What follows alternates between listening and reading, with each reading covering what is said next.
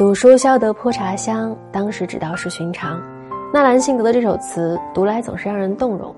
究竟是什么样的人才能写出如此细腻柔情的词句？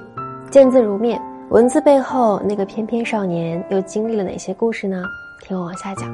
纳兰性德，字容若，叶赫那拉氏，大学士明珠的长子。看过清宫剧的朋友应该对这些名字都不陌生。二十岁成为进士，不久又因出身显赫，列为一等侍卫，多次随康熙出巡，这是何等的显贵！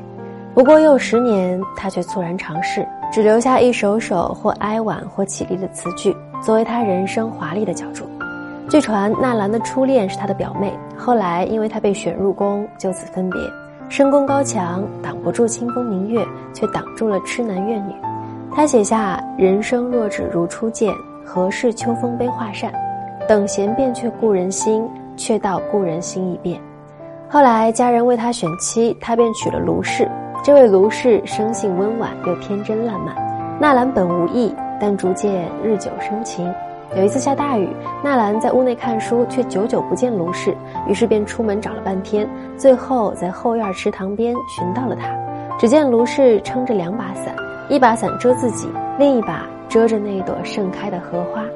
纳兰见此状，怎能不动容？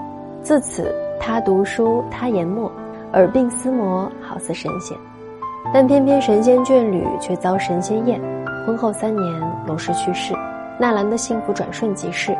此后，他写下了多首经典的悼亡词：“料也觉人间无味，不及夜台尘土阁，冷清清，一片埋愁地。辛苦最怜天上月，一夕如还，夕夕都传绝。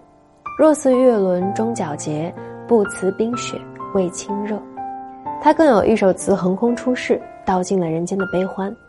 谁念西风独自凉，萧萧黄叶闭疏窗。沉思往事立残阳，杯酒莫惊春睡重。赌书消得泼茶香，当时只道是寻常。好一个当时只道是寻常，三言两语却点破了世间得失爱恨。隔着时间的洪流，生离死别，遥遥回盼着昔日的平凡琐事。没有想到，那竟然是最珍贵的东西。